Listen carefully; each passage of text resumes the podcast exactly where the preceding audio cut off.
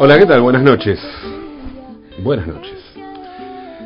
La autoría de las canciones es un tema bastante complicado, bastante arduo, a veces que resulta siempre, pero se puede poner complejo, ¿no?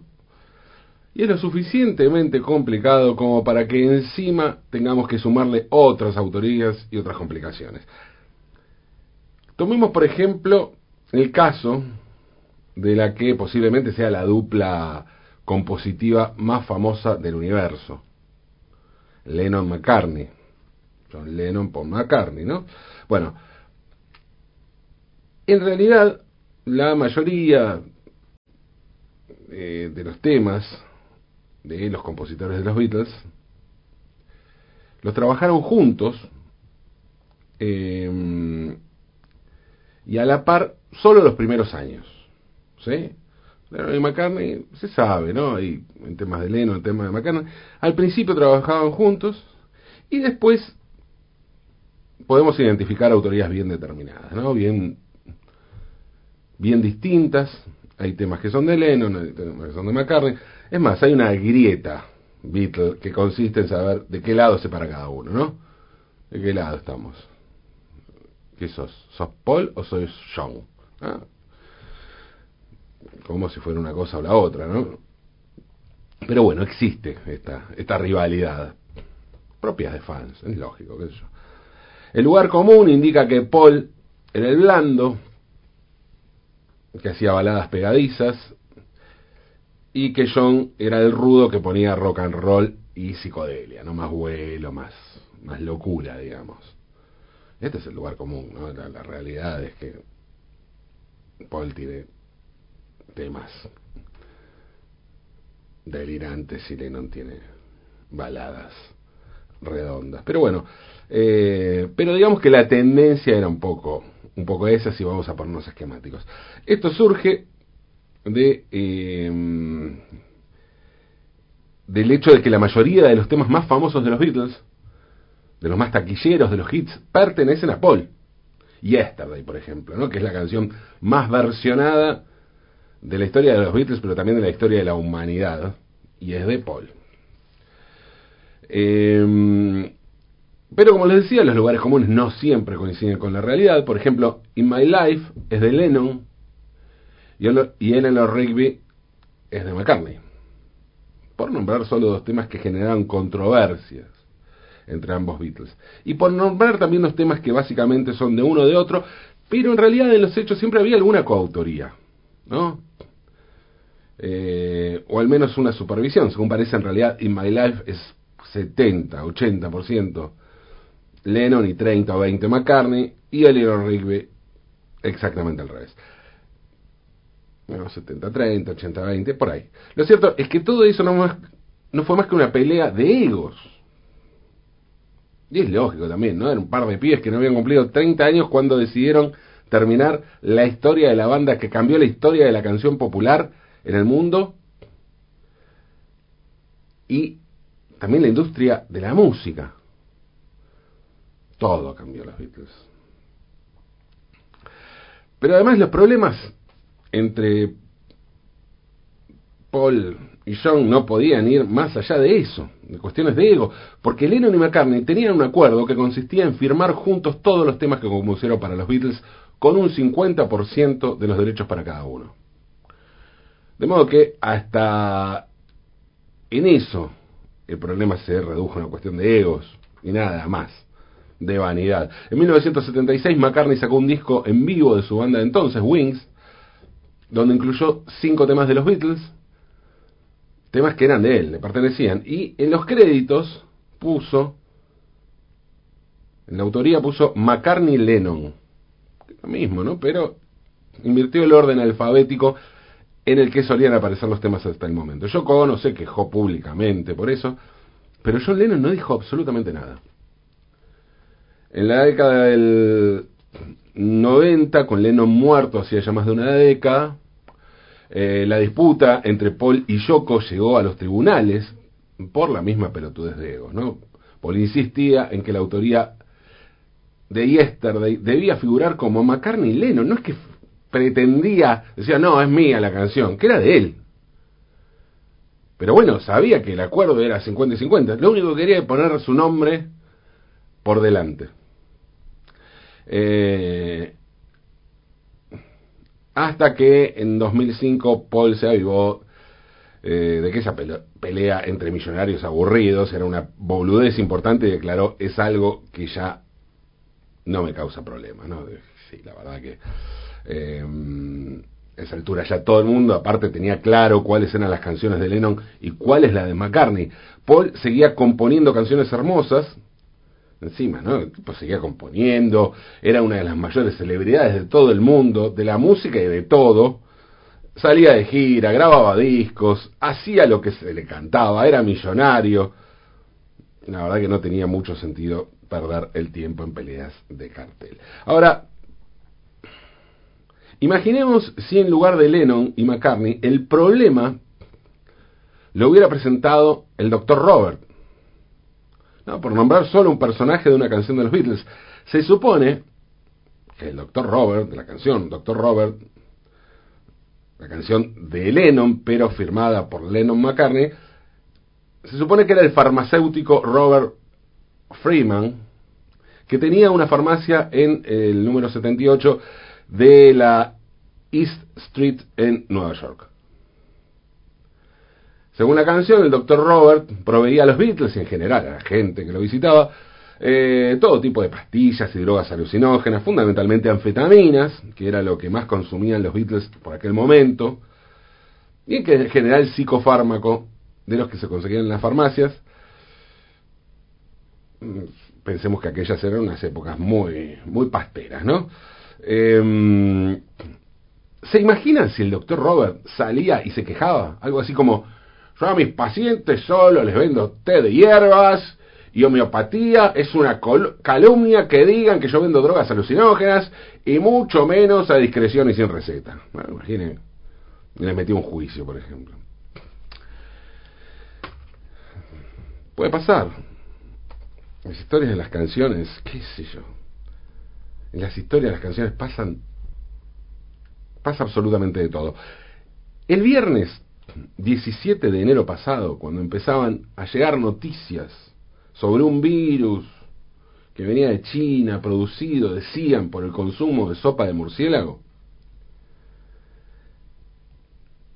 la policía italiana encontró muerta a Serafina Cialò en su departamento de Udine, una ciudad de la región del Friuli, en el noreste de Italia, muy cerca de la frontera con Eslovenia.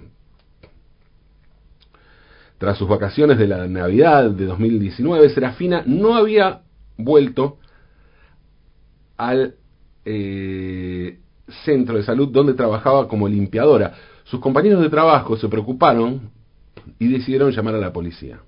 ¿Eh? mujer que trabajaba en la limpieza allí y, y empezaron a preocuparse. Los carabinieri, la policía italiana, eh, tuvieron que forzar la puerta del departamento de Serafina. Cuando ingresaron se encontraron con una escena trágica, tremenda. Serafina, de 63 años, muerta hacía algunos días. En un principio algunos medios italianos hablaron de suicidio, algo que parecía lógico, porque vamos a ver cuál era la historia, o al menos creíble, ¿no? Pero luego se confirmó que fue por causas naturales, probablemente, probablemente un ataque al corazón. Serafina Gialó murió sin un mango, deprimida y en soledad. Un cuadro que contrasta con la vida que había vivido o que aparentaba, al menos, haber vivido unas décadas antes, cuando fue musa, agente de prensa y pareja de uno de los más exitosos cantantes y compositores de la música italiana y europea, Humberto Tozzi. Humberto y Serafina estuvieron en pareja cinco años, entre 1979 y 1984. Antes de eso, ella ya venía trabajando con éxito como agente de prensa de varios artistas de la música pop de aquellos años. Tozzi empezó a trabajar con ella y enseguida se enamoró perdidamente. empezaron una relación, tuvieron un hijo, Nicola Armando, que nació en 1983, pero nunca se casaron. Y a pesar de que la pareja duró poco, o al menos poco, cinco años es un tiempo, pero poco en función de la intensidad y lo que sucedió y lo que dejó esa pareja, fue en esos años que Tozzi logró los mayores éxitos de su carrera. Básicamente los dos temas más conocidos de, eh, de Tozzi en buena parte del mundo, ¿eh? que son Ti amo o Te amo y Gloria. Los dos grandes éxitos de Humberto Tozzi, los dos más escuchados en Spotify, los que más discos vendieron en su carrera, los que le pide todo el mundo, si toca, los dos que están dedicados, los dos, los dos están dedicados a Serafina. Sí, ella es la musa, la gloria de la canción, la mujer a la que Humberto Tozzi le dice, te amo. La lista de 10 temas más escuchados de Tozzi en Spotify la encabeza la versión italiana de Ti Amo.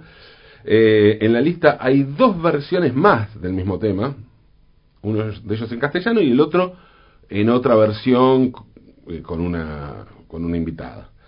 Y el segundo tema más escuchado de Tozzi es la versión italiana de Gloria, que a su vez aparece también la versión española en octavo lugar. O sea, de los 10 temas más escuchados de Tozzi, la mitad son versiones de Gloria y de Tiamo.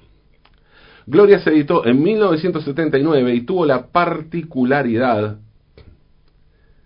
de romper con el estilo de balada italiana que venía haciendo Tozzi en hasta ese momento. Tiamo sí es una balada más clásica, pero Gloria tiene guiños a la música disco en el mismo año en el que los VGs la, rompía, la rompían toda con la banda de sonido de Fiebre de Sábado por la Noche con John Travolta incendiando la pista. por ese lado. Gloria, ¿no? Gloria estuvo 16 semanas en el top 10, o top 10, podríamos decir, eh, como decimos aquí, de manera absurdista, en el top 10 italiano, fue número uno en Suiza y también en España y en Argentina en estos países de habla hispana, ¿no? en la versión castellana que canta el propio Pio Tozzi, la que le hablaba antes, que estaba ahí en, entre los 10 más escuchados en Spotify. También estuvo en los puestos principales en Austria, Bélgica, Holanda, Francia y Alemania, algo muy raro para un tema italiano. La canción se hizo célebre en el resto del mundo gracias a una versión en inglés del estadounidense Laura Branigan, incluida en la banda de sonido de Flashdance, Flashdance, la película de 1982. Así terminó de convertirse en una de las canciones más exitosas de ese año. Luego de la separación de Humberto y Serafina, o sea, la canción del 79 y el 82 todavía estaban, estaban la pareja, ¿no? Estaba, Humberto y Serafina estaban juntos. Luego de la separación de Humberto y Serafina, el pequeño Nicola Armando, el hijo, que tenía apenas un año, se convirtió en el foco del conflicto, porque se pudrió todo entre ellos. Según Tozzi, Serafina le lavó el cerebro a su hijo para enemistarlo con él y por eso Nicola Armando siempre se mostró reacio a conocerlo. Tozzi acusó además a Serafina de haberse apropiado de 450 millones de liras al cobrar dos cheques en blanco que él le había dado para cubrir la manutención del niño. La cifra, para que se den una idea, 450 millones de liras no es nada, o sea, no, es nada, no significa nada. Eh, la cifra es equivalente a casi 240 mil euros, pero de aquel entonces, de los 80, que con la inflación llevados a, la actualidad serían unos 730 mil euros. O sea, es una guita, ¿no? Importante. Eh, el asunto se puso entonces en manos de abogados y Serafina estuvo a punto de ir a la cárcel. Eh, Totsi, todo esto es versión de Totsi, ¿no? explicó que, aunque ella lo había dejado en la calle, él abandonó la acusación porque era la madre de su hijo. Eso dijo él. Y al menos lo dijo en unas breves declaraciones que hizo el Corriere de la Sera, un diario italiano, tras conocerse la muerte de, Serafina. Em, y tras decir eso, Tozzi em, dijo que se llamaba silencio. Dice, no quiero decir nada, no tengo intención de dar entrevistas, le he perdonado por todo el daño que nos hizo a mí y a nuestro hijo. Y bueno, y, ahí se cayó la boca. Pero claro, el que sí habló fue su hijo, Nicola Armando, que en una entrevista también al Corriere de la Sera, eh, le dijo, Nicola Armando de 37 años, dijo lo siguiente. Yo me muevo por el mundo como Nicola, no como Tozzi. Cuando me presento digo soy Nicola Armando, un placer. Solo agrego Tozzi si realmente tengo que hacerlo. Y si me preguntan si soy pariente de Humberto, respondo que no. Y luego se encargó de desmentir cada una de las palabras de su padre. Dijo lo siguiente, mis primeros recuerdos son las discusiones por teléfono, siempre a través de un tercero, mis padres solo hablaban a través de abogados y yo estaba en el medio, eh, de su madre, Nicola recuerda que fue un agente de prensa brillante, que no solo trabajó para su padre, sino también para artistas muy importantes como Donna Summer o los Village People. Pero, dijo también, era frágil. Cuando se separó, cayó en la autodestrucción. Eh, la versión de Nicola difiere de la de su padre. Por un lado, eh, Tozzi dice que la fallecida Serafina nunca le permitió ver a su hijo, pero Nicola afirma que ella lo alentara para que llamara a su padre y que, aunque él lo buscó en muchas ocasiones, siempre obtuvo como respuesta el rechazo. Nicola también quiso aclarar la acusación de robo, que según Tozzi lo hizo llevar a Serafina a los tribunales, y dijo, es falso. Como no estaban casados, ella estaba embarazada de mí y él viajaba mucho, le dio dos cheques en blanco por si acaso, pero ella nunca cobró nada. Pese a todo, Nicola dijo que no está cerrado un nuevo encuentro con su padre, me gustaría tener tiempo para hablar él y yo solos, y dijo, y a todo esto se sumó también el testimonio de una de las amigas de Serafina, una amiga que, a que no adivina cómo se llama. Sí, acertaron. Gloria. Se llama Gloria. Gloria Cuzzi. Para el nombre completo, ¿no? Gloria dijo lo siguiente, Serafina siempre siguió amando a Tozzi. Fue el único hombre para ella. Serafina Cialó fue enterrada el 29 de enero en el cementerio de Udine. Humberto Tozzi no fue al entierro. Su hijo Nicola Armando permaneció en primera fila con anteojos de sol ante un féretro discreto, con un ramo de flores encima. De ella dijo durante la ceremonia, fue una mujer fuerte e ingeniosa, pero se consumió como una vela. La historia es triste, pero además se suma a la tragedia o maldición, no sabemos, tragedia o maldición o todo eso junto, que parece perseguir a la canción Gloria. Laura Branigan, la cantante que la hizo célebre en los Estados Unidos, murió de un aneurisma a los 52 años. Y Sunny Johnson, la actriz que aparecía en la famosa secuencia de Flashdance, donde suena esta versión, y que fue clave en su éxito internacional, murió a los 30 debido a un derrame cerebral. Mientras tanto, a sus 68 años, y cuando no hay pandemia, Humberto Tozzi continúa tocando canciones y grabando discos. Eso sí, es imposible pensar en un concierto suyo en el que no interprete los temas que el público espera más ansiosamente, Gloria y Te amo. Sí, los dos temas que le dedicó a Serafina Giallo. Los últimos discos de Tozzi son todos en vivo e incluyen distintas versiones de esas canciones. Ya no compone cosas nuevas, o al menos no las graba, no las muestra. Por supuesto tocó estos temas acá cerca cuando visitó el Festival de Viña del Mar en Chile hace algunos años. Dos canciones para una forma muy particular de decirle al mundo que para él, para Humberto Tozzi, tampoco hubo ni habrá un amor tan grande. Posiblemente una forma egoísta, vanidoso, vanidosa, egocéntrica de decirlo. Pero él tampoco, aunque sea por estas canciones, tampoco puede ni podrá nunca vivir sin ella. Así, así, de definitiva puede resultar una canción. ¡Oh, Gloria! Cantemos, cantemos, aunque es de noche.